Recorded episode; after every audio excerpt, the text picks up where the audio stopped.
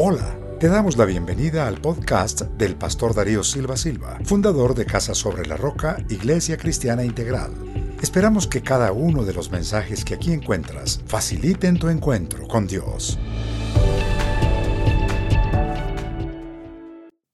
Si yo le pusiera un título a esta charla con ustedes, yo diría que esta charla debería llamarse La voluntad de Dios y el capricho del hombre. Y vamos a Romanos 12, 2. Romanos 12.2. Es bueno que apunten porque se aprende mucha cosita, mucha letra menuda. Romanos 12.2. Este versículo lo vamos a leer juntos y oraremos como siempre para que el Espíritu Santo sea quien da la enseñanza. ¿Podemos leer, iglesia? Esa sí es Casarroca. Dense un aplauso ustedes mismos. Bueno, ahora leamos con el mismo entusiasmo del amén Romanos 12.2. No os conforméis a este siglo, sino transformaos por medio de la renovación de vuestro entendimiento, para que comprobéis cuál sea la buena voluntad de Dios, agradable y perfecta. Amantísimo Padre, te agradecemos por tu palabra. Guíala con tu Santo Espíritu. Danos discernimiento, danos conocimiento, enséñanos a ser espirituales enséñanos a conocer tu voluntad con el poder del Espíritu Santo. Y en el nombre de Jesús y el pueblo con alegría dice, amén y amén. Esta es una escritura muy clave, que no debemos conformarnos a este siglo, es decir, a las cosas como se viven en la actualidad, como son en el mundo, a lo común y corriente, a lo cotidiano. No dejarse llevar por la corriente del mundo. No conformarse a este siglo, significa esa expresión. Sino transformarse. Transformarse es cambiar. Transformarse o cambiar ¿cómo? Allí lo dice, renovando el entendimiento. Amén, iglesia. Hay que renovar el entendimiento.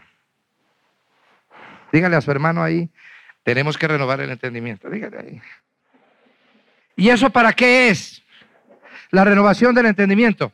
Para poder comprobar, fíjense bien, no para saber, no para informarnos, no para probar, sino para comprobar, para que sea una cosa perfectamente cierta en nosotros, cuál sea la voluntad de Dios. Y aquí Pablo dice tres adjetivos sobre la voluntad de Dios, que es buena, es agradable y es perfecta. Amén. Porque a veces te parece que es mala, desagradable e imperfecta. No es así.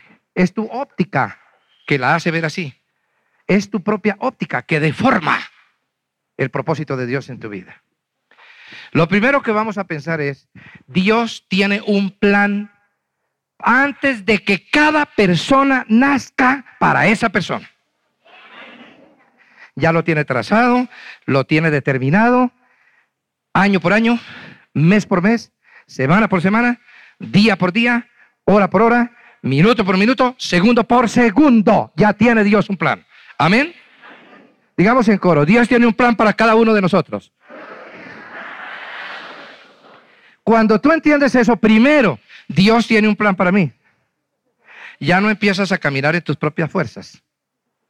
Voy a hacer esto porque lo que me enseñaron en la universidad me dice que este es el mejor camino. Porque lo que te enseñaron en la universidad puede ser muy útil, pero dentro del propósito de Dios. Si es para salirte del propósito de Dios, se vuelve basura, dice San Pablo. Basura física. Voy a poner un ejemplo en Jeremías 1, 4, 10 de cómo es esto del plan de Dios. Vino pues palabra de Jehová a mí diciendo, antes que te formase en el vientre, te conocí. Amén. Antes que te formase en el vientre, te conocí. Luego, ¿qué dice? Y antes que nacieses, te santifiqué y te di por profeta a las naciones. Ya Jeremías estaba predestinado por Dios para ser santo y para ser profeta a las naciones. Y esto que ocurre con Jeremías ocurre con cada uno de nosotros. Y yo dije, ah, ah, Señor Jehová, he aquí no sé hablar porque soy niño. Era un sardino cuando recibe el llamado, quizás 16 o 17 años tendría este gran profeta cuando fue llamado por Dios. ¿Y qué le dice el Señor? No digas, soy un niño, porque a todo lo que te envíe irás tú y dirás lo que yo te mandé. Amén. No hay nada que hacer, Dios tiene un plan. No es lo que le parezca a Jeremías. Yo soy muy niño, yo cómo voy a profetizar. No, usted hace lo que yo le diga. Amén porque yo tengo un plan para usted. Desde antes de formarlo en el vientre, yo ya tenía ese plan. Se tiene que mover ahí, gústele o no le guste. Amén. Bueno, no temas, le dice, delante de ellos. Cuando uno sabe que Dios tiene un plan, no puede temer. ¿Por qué? Porque el plan de Dios es perfecto. Y aun cuando a veces dentro del plan de Dios Él permita algunas circunstancias difíciles, adversas, algunas pruebas y tribulaciones en nuestra vida, todo conduce al propósito de su voluntad. Todo está programado para que las cosas al final salgan bien. Y cuando uno está metido en el problema, no entiende. Pero ¿cómo va a ser tu voluntad esta masacre que me están haciendo? ¿Cómo va a ser tu voluntad tantas lágrimas que estoy llorando? espere tantico. Cuando pase el tiempo, usted mira atrás y se ríe. Y dice, claro, ahora entiendo por qué lo estabas haciendo, Señor. Porque tu plan es perfecto. Amén. Y por eso que San Pablo les dice también a los romanos, todas las cosas ayudan a bien a los que aman a Dios, a los que conforme a su propósito son llamados. Estamos aprendiendo cositas sobre, sobre cómo podemos entender la voluntad de Dios. Entonces, ¿qué es lo que pasa? A veces nosotros entrabamos el plan de Dios. No le permitimos que desarrolle su plan en nuestra vida. Lo interferimos, metiendo nuestra carne, nuestras ambiciones, nuestra manera de pensar, nuestros conocimientos y nuestras fuerzas humanas en la mitad del plan de Dios. Como que le queremos corregir la plana a Dios. Él traza el plan. Y entonces uno dice, no, es que no es como tú dijiste, espérate que yo te voy a dar una ayudadita porque tú no estás aquí, no sabes cómo son las cosas. Qué brutos somos. Qué tontos somos. Deje que Dios desarrolle el plan porque el plan de Dios es perfecto, hermano. ¿Sabes? Eres un jugador de ajedrez que juega con millones de tableros al mismo tiempo. ¿No es cierto? ¿Te has dado cuenta de esos jugadores de ajedrez que juegan con varios tableros al tiempo? Y tienen un plan para cada tablero. Y uno empieza a decir, oiga, si este corriera la torre para allá. Pero tú no estás en la cabeza de ese tipo que está jugando la partida. Tú no conoces el plan de juego que él tiene trazado para cada tablero. Y después al final, el gran jugador Spassky ganó contra 45 tableros. Le dio mate a todos. ¿Por qué? Porque solamente él tiene el plan determinado para cada tablero. Eso pasa con Dios. Y tú, mi querido hermano, me da mucha pena tener que decírtelo así. Eres solo una pieza del ajedrez de Dios. Hay unos que son la reina, otros que son el rey. Esos que viven como muy acosados son el rey. Todo el mundo persiguiéndolo a darle mate. ¿Es cierto? Y Satanás juega con las negras y Dios juega con las blancas, hermano. bueno, atención. Y entonces ahí se mueven las fichas, ¿no es cierto? Y de pronto tú de lambón agarras tu tablero y haces un enroque. Y viene el diablo y te hackea y de pronto te da mate. Deja que el Señor desarrolle su plan. Deja que el Señor desarrolle su juego. Amén. Voy a poner algunos ejemplos bíblicos y quiero que anoten estos puntos con claridad. Número uno, obediencia total. Un ejemplo de obediencia total está en Génesis 6 y lo vamos a mirar con cuidado porque aprenderemos grandes lecciones de este hombre de Dios tan excelente que era el patriarca Noé. En Génesis 6, 8 dice, pero Noé halló gracia ante los ojos de Jehová. ¿Y eso qué tiene que ver que halló gracia? ¿Qué pasaba? Versículo 6. Si arrepintió Jehová de haber hecho hombre la tierra y le dolió en su corazón. Oiga, ¿cómo estaría de corrompida la humanidad que Dios se arrepintió de haber hecho hombre sobre la tierra? Pero hay uno que haya gracia a los ojos de Dios. Se llama Noé. Vamos a mirar algunas cosas más de este patriarca. Versículo 14. Hazte un arca de madera de gofer. Aquí empiezan las instrucciones para que haga un arca. No existe la menor posibilidad de que llueva. ¿Sabe cuánto tiempo duró Noé construyendo el arca? 150 años. Quiero recordarte que antes de que cayera la subatmósfera lluviosa que envolvía la Tierra, que es lo que produce el diluvio, ya la ciencia creacionista ha demostrado que esto fue verdad. La vida animal duraba centenares de años. Los dinosaurios o las grandes bestias de que los grandes monstruos de que habla el Génesis, ¿qué son los dinosaurios? Duraban centenares de años. Los hombres duraban centenares de años. Antes del diluvio, el promedio de la vida humana eran 900 años. Y no entra al arca de 600 y empezó a construirla cuando tenía 450. Bueno, pero él obedeció, hizo el arca y tal. Pase aquí al capítulo 7. Dijo luego Jehová Noé, entra tú y toda tu casa en el arca porque a ti he visto justo delante de mí en esta generación. Entra en el arca. Escoge las parejas de animales que el Señor le ha dicho. Muy bien. Después de que pasa el diluvio, no está sino Noé, su mujer, sus tres hijos y las esposas de sus hijos, como seres humanos sobre la tierra. Todos provenimos de allí. Amén. Entonces en Génesis 9.1, bendijo Dios a Noé y a sus hijos y les dijo, fructificad y multiplicados y llenad la tierra. Aquí tenemos un caso de obediencia total.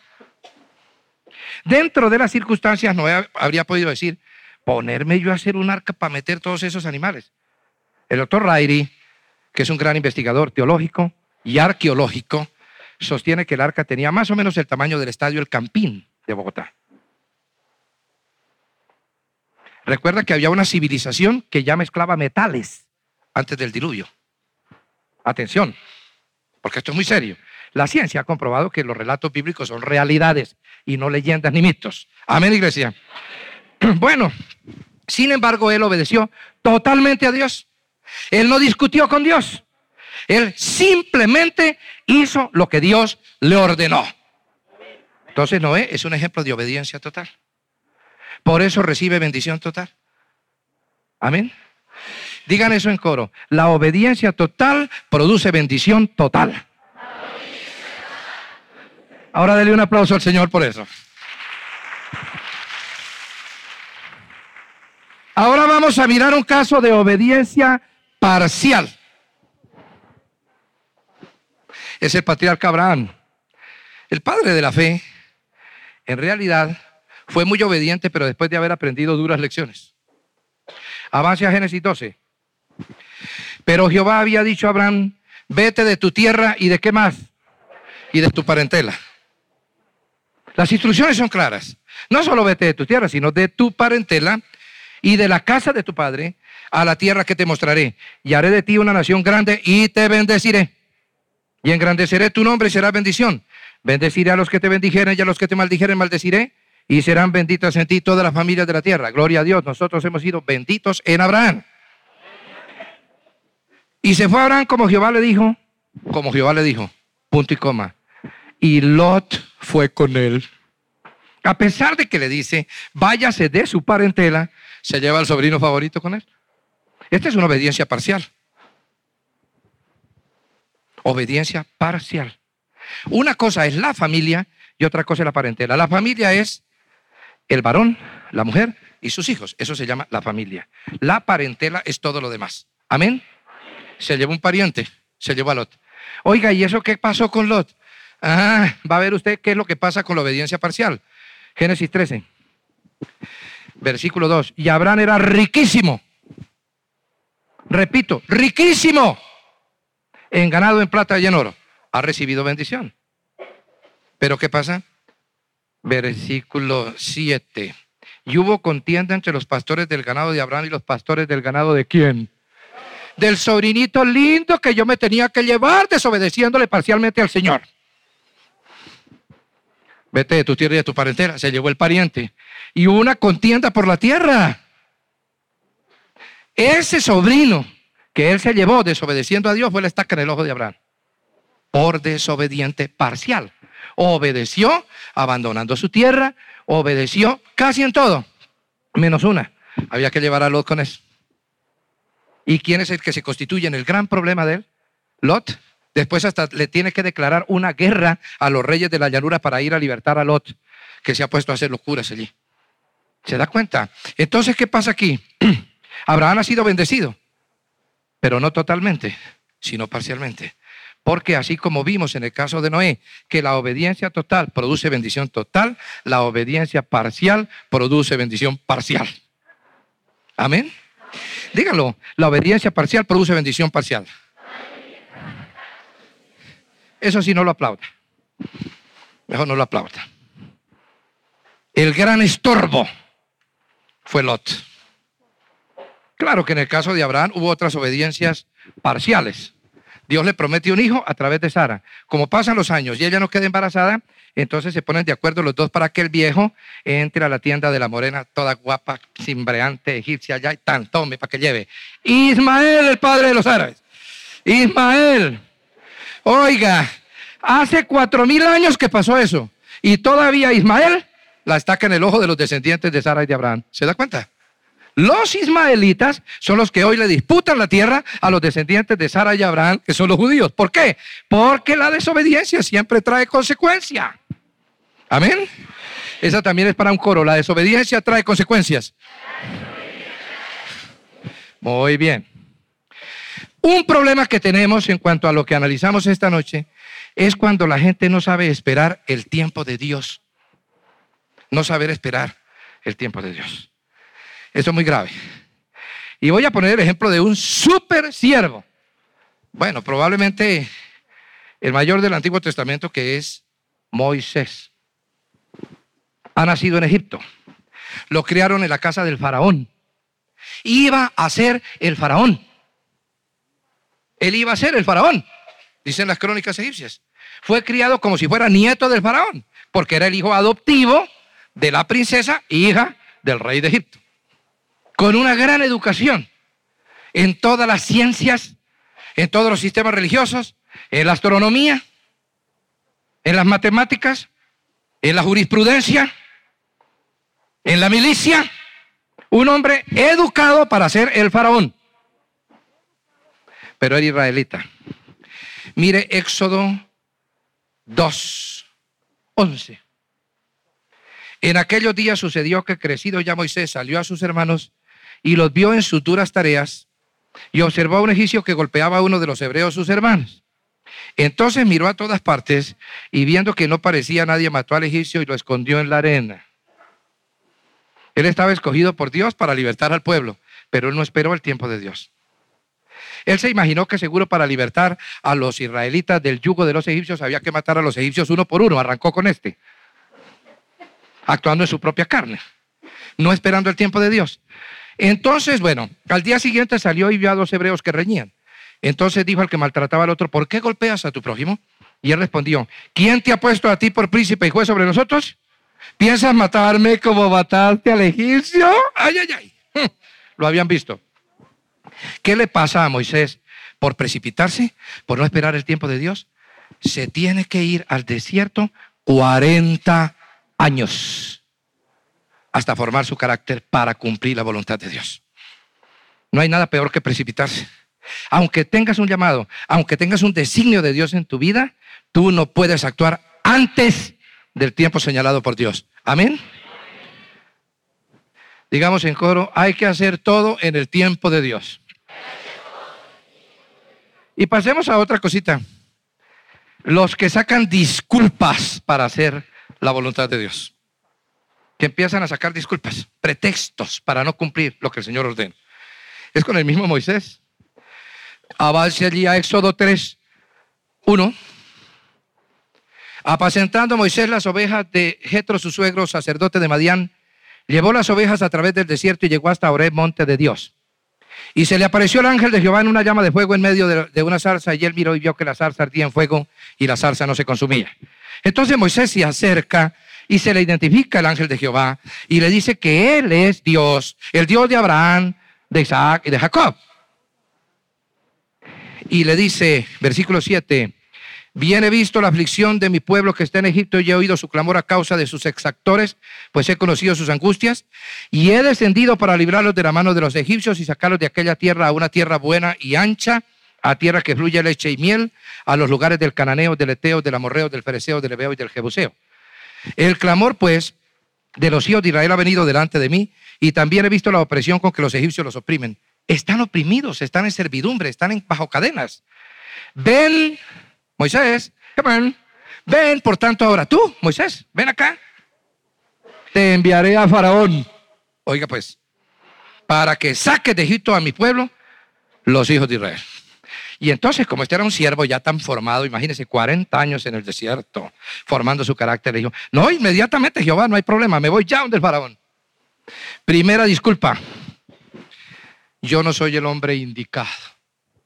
Ahí está, versículo 11. Moisés respondió a Dios, ¿quién soy yo para que vaya a Faraón y saque de Egipto a los hijos de Israel? Mira, ha llegado el tiempo de Dios para que se cumpla el propósito. Primero el fue y la embarró, ¿no es cierto? Ahora sí ya llegó el tiempo de Dios. Y ahora cuando ya es el tiempo de Dios, Él empieza a sacar el fuste.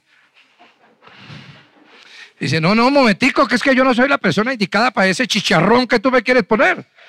Primer pretexto, no soy yo el indicado. Versículo 12, ¿qué le dice Dios? Ve, porque yo estaré contigo. ¿Qué tal, oye?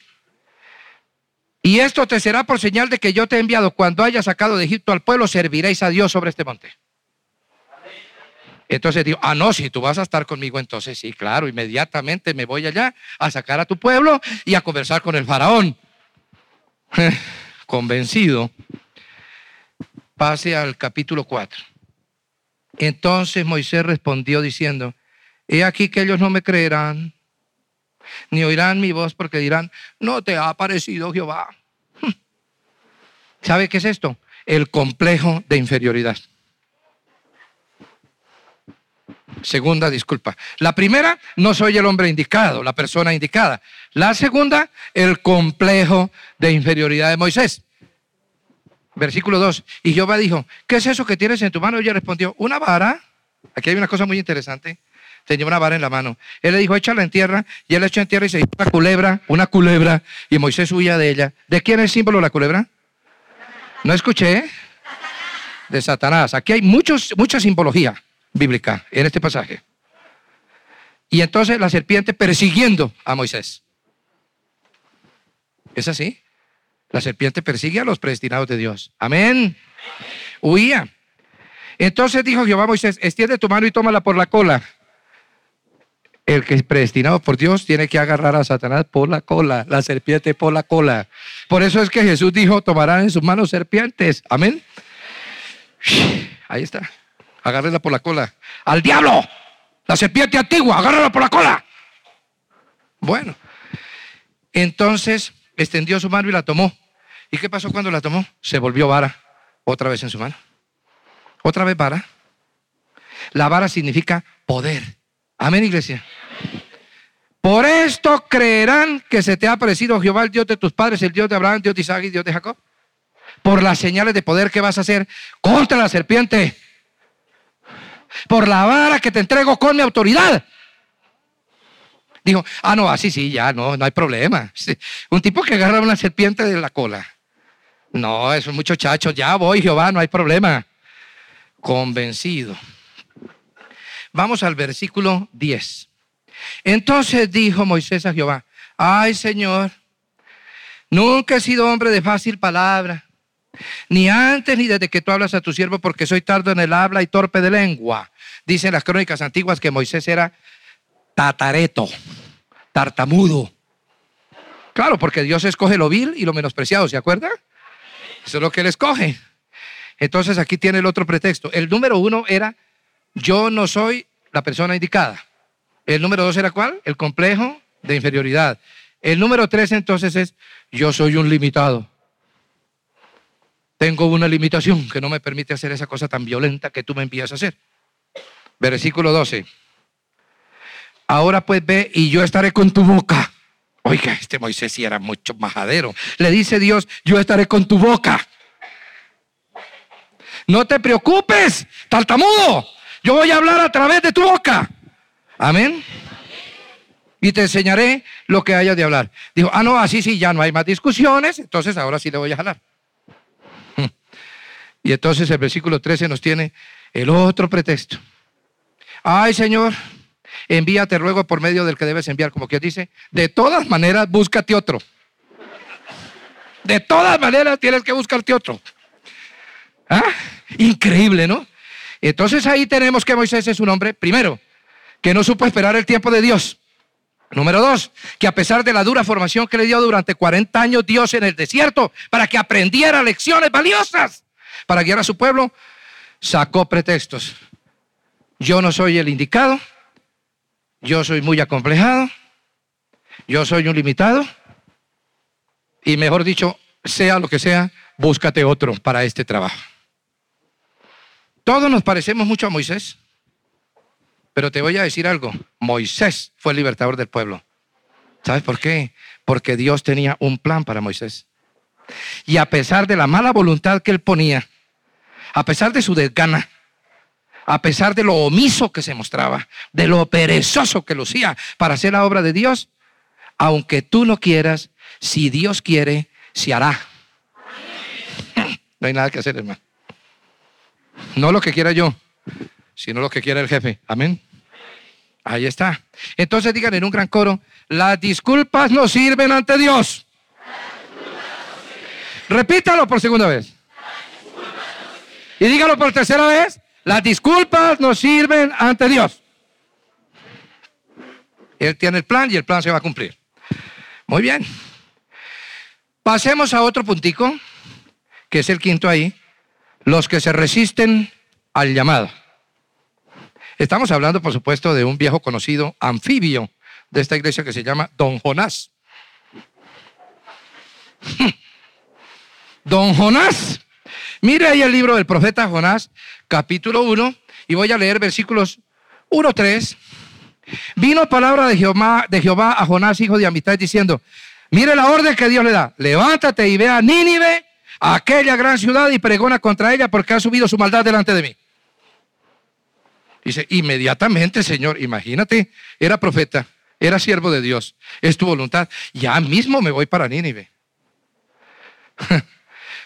casi se hace español en, este tiro, casi, casi se vuelve español. ¿Sabe por qué? Jonás se levantó para huir de la presencia de Jehová a Tarsis Tarsis es en Andalucía, en el sur de España, donde había una gran colonia judía desde 500 años antes de Cristo. Casicito se nos hace español y nos habla en ladino o españolit, que llaman los judíos sefaradíes a su, a su jerga. Descendió a Jope y halló una nave que partía para Tarsis y pagando su pasaje, oiga, pagó el pasaje con tal de irse. Entró en ella para irse con ellos a Tarsis, lejos de la presencia de Jehová. Este Jonás, ¿no? Este Jonás tan parecido a todos nosotros. Bueno, pero ¿qué fue lo que pasó?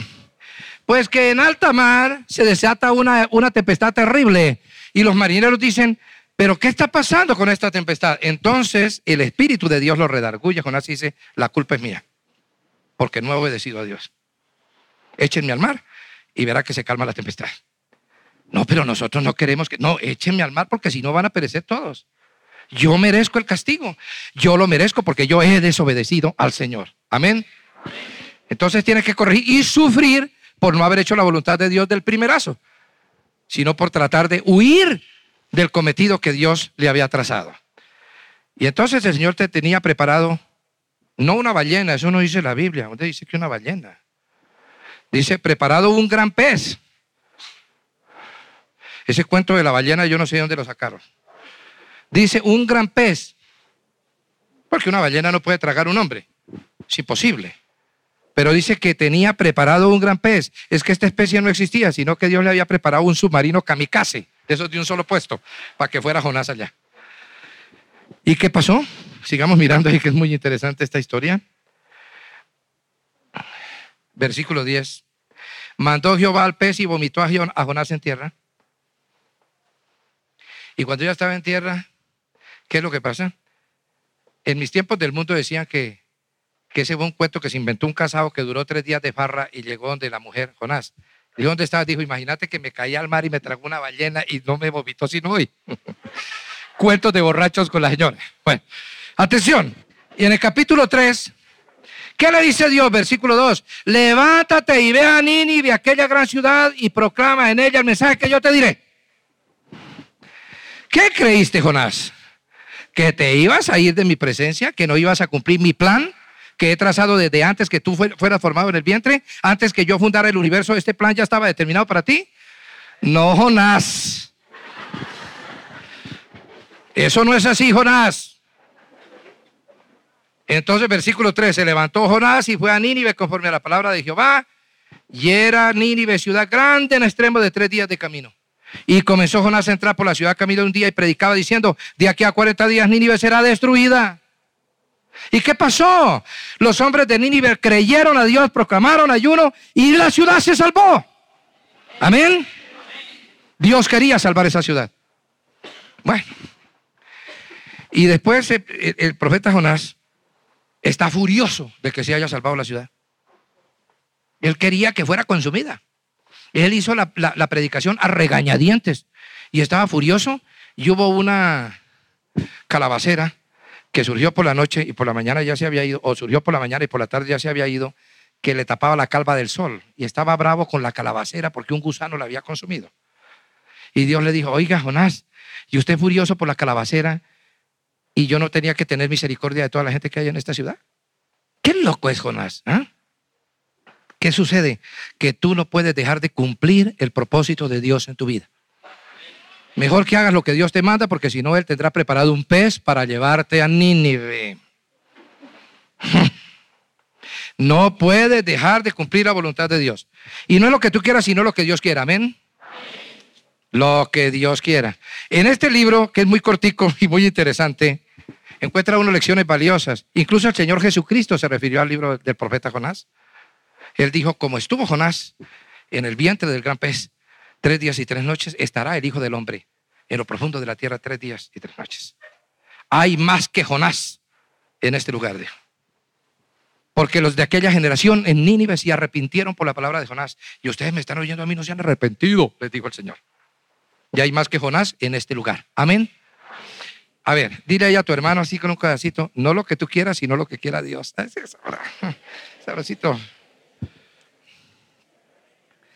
Lo más curioso de este libro de Jonás, hermano, es esto, atención, que todos obedecen. Obedecen los marineros tirando a Jonás al agua. Obedece la tempestad, obedece el mar, obedece el pez, obedece la ciudad, obedece la calabacera. El único que no obedece es el siervo de Dios. Muy curioso. Y que cuando obedece lo hace a regañadientes. Entonces allí tenemos, ahí tenemos un ejemplo de lo que había dicho yo, que es la resistencia a cumplir el llamado. Aunque tú no quieras hacer la voluntad de Dios, Dios te obligará a hacer su voluntad. Es mejor que la hagas de buena gana y te vas a ahorrar muchos problemas. Debe ser muy aburrido estar uno entre un pez por tres días y tres noches. Y a veces estamos como entre un pez por no obedecer al Señor. Tiene un alto valor y contenido simbólico esta escritura. El punto 6, la obediencia carnal. Hay algunos que sí le obedecen a Dios, pero le obedecen en su carne, no en su espíritu. Voy a ponerte un caso de obediencia carnal. En Mateo 4, 18, 20. Ay, Dios mío, Mateo 4, esta escritura me golpea a mí porque yo cuando comenzaba en la fe cristiana me parecía a todos estos tipos. A ver, Mateo 4, 18, 20. Andando Jesús junto al mar de Galilea vio a dos hermanos, Simón llamado Pedro y Andrés su hermano que echaban la red en el mar porque eran pescadores. Y les dijo, venid en pos de mí, yo haré pescadores de hombres. Ellos entonces, dejando al instante las redes, le siguieron. Aquí hay una cosa muy curiosa. Aparentemente hicieron lo correcto pero actuaron en la carne. Por lo menos Pedro lo hizo. ¿Por qué? Porque Pedro, después de haber dejado la red rápidamente allí sobre la playa, después lo negó tres veces. Lo cual significa que la obediencia de Pedro fue una obediencia carnal, emocional. Lo siguió para negarlo. Es cuando se espiritualiza Pedro en el día de Pentecostés. Cuando el Espíritu Santo lo llena, cuando ya él obedece espiritualmente ya jamás volverá a negar al Señor. Amén. Entonces hay que tener cuidado de no obedecer en la carne, hay que obedecer en el espíritu. ¿Cómo obedeció? Con una obediencia muy perfeccionada. Bueno, vamos a decir primero en un gran coro, el obediente carnal obedece mal. obedece mal. Ahora vamos a, a la obediencia espiritual. Qué belleza es esto. Isaías 6.1. y aquí ya estamos redondeando este desilvanado tema de hoy. Atención. Dice, en el año que murió el rey Usías vi yo al Señor. Adonai, dice que lo oyó. Adonai. Sentado sobre un trono alto y sublime, sus faldas llenaban el templo. Por encima de él había serafines, cada uno tenía seis alas, con dos cubrían sus rostros, con dos cubrían sus pies y con dos volaban. Y el uno al otro daba voces diciendo, Santo, Santo, Santo Jehová de los ejércitos, toda la tierra está llena de su gloria. Y los quiciales de las puertas se estremecieron con la voz del que clamaba y la casa se llenó de humo. Entonces dije, ay de mí que soy muerto. Un hombre ante la presencia de Dios. Un hombre santo y puro como Isaías se considera muerto. ¿Por qué? Porque siendo hombre inmundo de labios, él se considera inmundo de labios.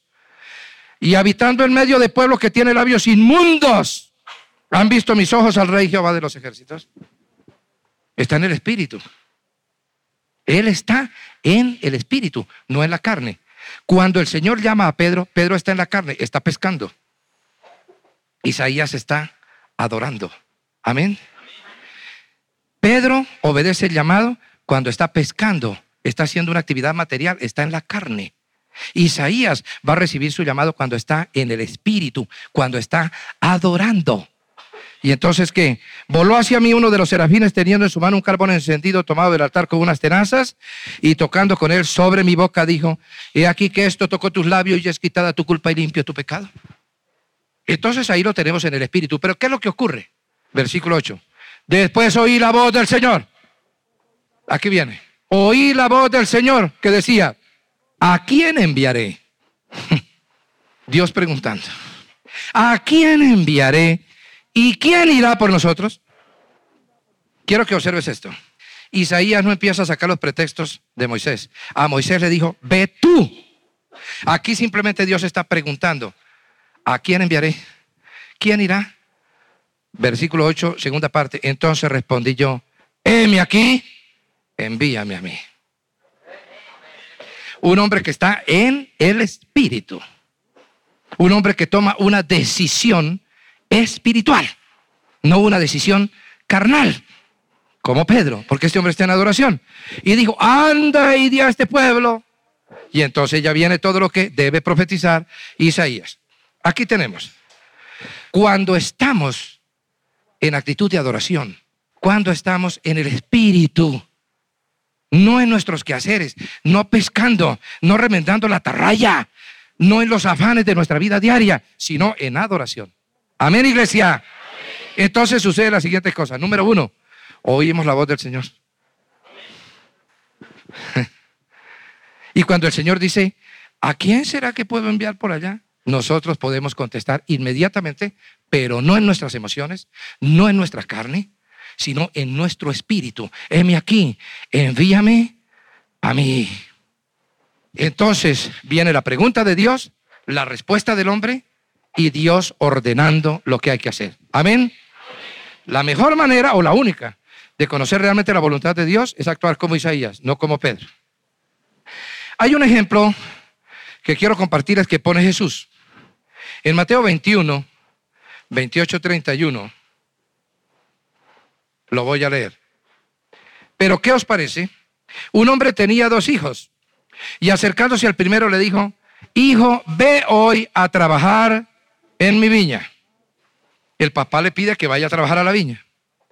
Respondiendo, él dijo, no quiero. Pero después, arrepentido, fue. Y acercándose el otro, le dijo de la misma manera y respondiendo, él dijo, sí, señor, voy. Y no fue. ¿Cuál de los dos hizo la voluntad de su padre? Dijeron ellos, el primero. Es una lección muy importante que nos da aquí el Señor Jesucristo, que hay dos clases de siervos, es lo que aclara. El que dice que no hará, pero sí hace. Y luego el que dice que sí hará, pero no hace. Una cosa que quiero que le digas allá a tu hermano, del Señor nadie se escapa, hermano, dígale así. Y si alguno cree que eso es posible, Pégase una asomadita, primera de Corintios 9, 16, 17.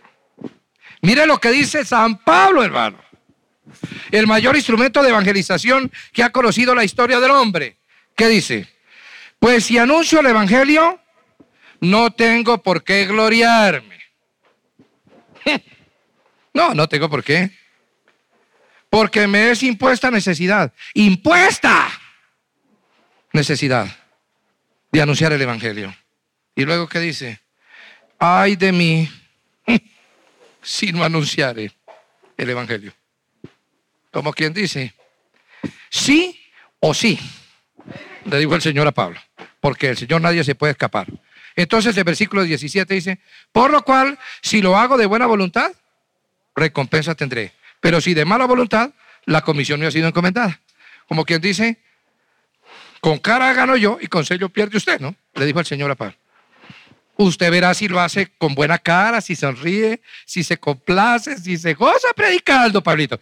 Ahora, si lo quiere hacer de mala gana, problema suyo. De todas maneras, lo tiene que hacer. Porque la necesidad le es impuesta. Amén. Es mejor que lo haga con gusto, hermano, y no que lo haga a regañadientes. Porque ahí dice claramente, no tengo de qué gloriarme, la necesidad me es impuesta, mas hay de mí si no anunciare el Evangelio. Bueno, ¿cómo hacemos para saber qué es la voluntad de Dios?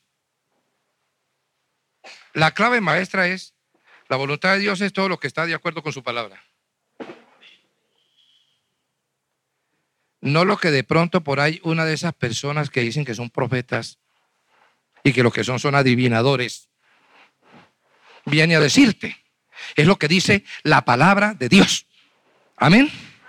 No estoy negando los dones proféticos, pero ningún profeta puede decir algo que contradiga esta palabra.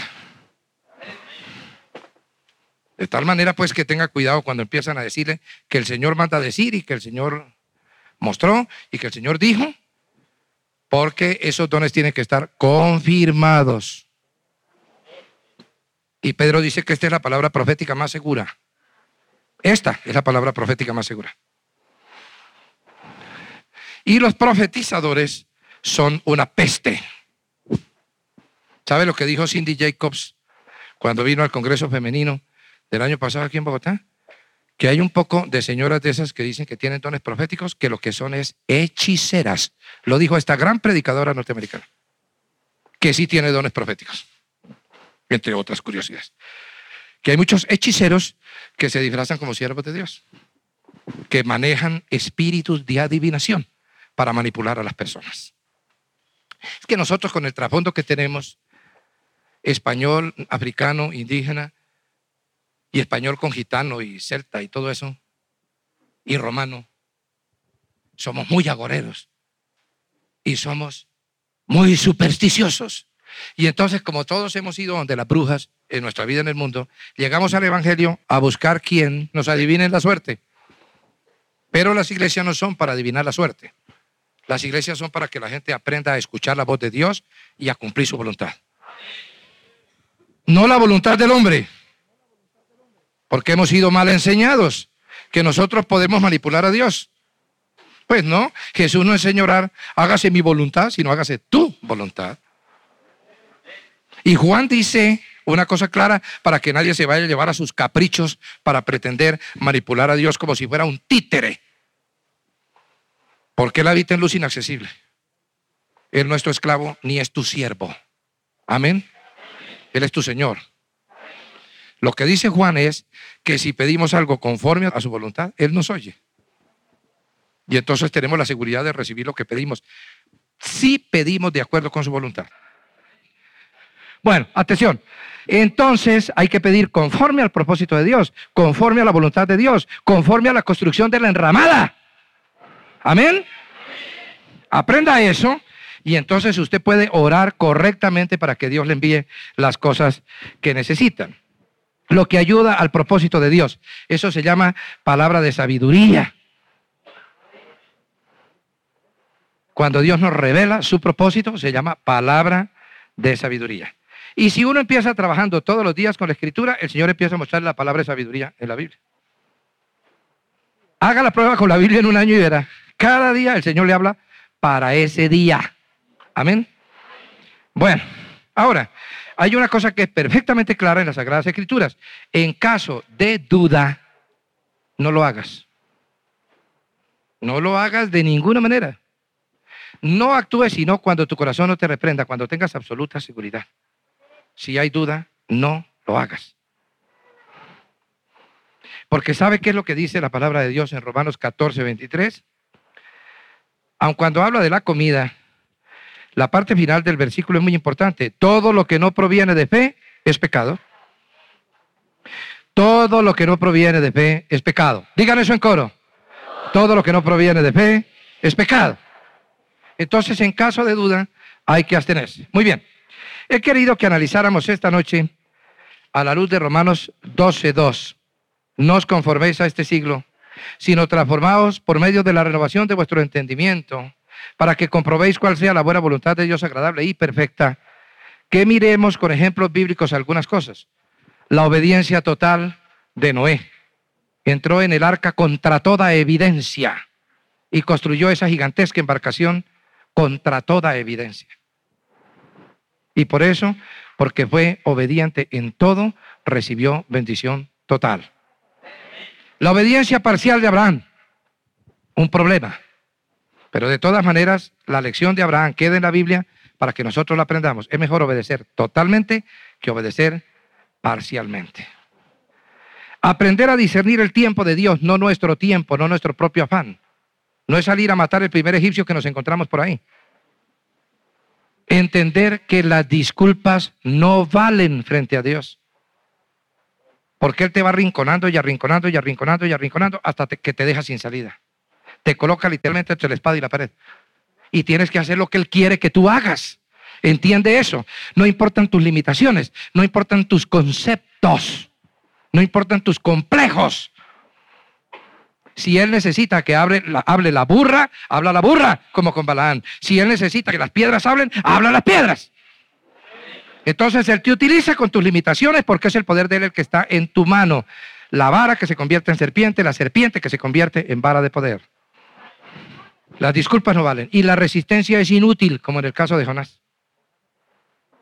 Jonás no quería, pero Dios sí quería. Y la ciudad se salvó. Amén. Luego tenemos la diferencia entre la obediencia en la carne y la obediencia en el espíritu. El caso de Pedro que obedeció carnalmente. Entonces en sus emociones y después negó al Señor tres veces con juramento y maldición. En cambio, tú ves la obediencia espiritual de Isaías. El modelo de Isaías 6 es el que tú debes seguir. Estar en adoración para poder escuchar la voz del Señor y estar dispuesto a hacer lo que Él quiere. Amén. El plan de Dios es perfecto. No lo interfiramos, no lo incomodemos, no seamos estorbo al propósito de Dios. Porque hay tres clases de sueños, y con esto concluyo. Hay el sueño del hombre para el hombre. Una vez yo soñaba con ser un gran comunicador social y ser dueño de medios de comunicación. Estuve en contacto con Jacobo Zabludowski y con Televisa cuando yo era propietario de un noticiero en Bogotá. Y yo iba a ser socio de Univisión. El sueño de Darío para Darío. Después llegó Dios y me despojó de todo eso. Entonces empezó el sueño del hombre para Dios, el sueño de Darío para Dios. Entonces ahora voy a ser un comunicador social cristiano. Pensé yo, el sueño mío para él. Y volví a los medios de comunicación, iba bastante embalado, iba lo más de bien, cuando el Señor me dijo, Darío, yo desbaraté el sueño tuyo para ti. Ahora no necesito que tú tengas sueños para mí. Yo necesito que tú desarrolles el sueño que yo tengo para ti. Fíjate bien. Y me llamó a predicar el Evangelio. Fíjate bien la diferencia. El sueño del hombre para el hombre. El sueño del hombre para Dios. El sueño de Dios para el hombre. El único que vale es el tercero. Es el sueño de Dios para el hombre. Por eso el profeta Habacuc, en una época triste, cuando la tierra no producía, cuando los ganados morían de hambre y de sed en la tierra santa, cuando el jornal se echaba en saco roto, cuando no había esperanza, Él escribió su libro, que yo llamo el libro de los sueños rotos. Porque ¿qué es lo que nos enseña Dios a través del profeta Habacuc? Un joven conforme al corazón de Dios, el mismo que dijo, el justo por la fe vivirá. Habacuc nos enseña que nuestros sueños no son importantes, que, que el pueblo de Dios soñaba para sí mismo y Dios lo despojó, que el pueblo de Dios soñaba un sueño para Dios y Dios lo despojó para enseñarle cuál era el sueño de Dios para Israel. Y por eso en medio de la desesperanza que había en su tiempo, él pudo decir algo que se convirtió en un canto hermoso, que cantan los judíos y los cristianos en muchos templos del mundo, aun cuando la higuera no florezca, ni en los campos haya vides. Con todo yo me alegraré en Jehová y me gozaré en el Dios de mi salvación yo me gozaré.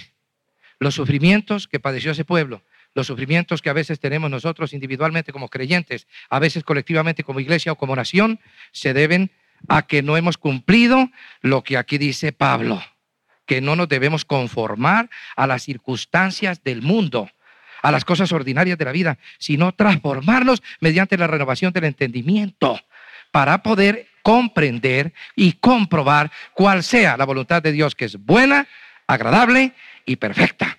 Amén, iglesia. Demos un aplauso al Señor.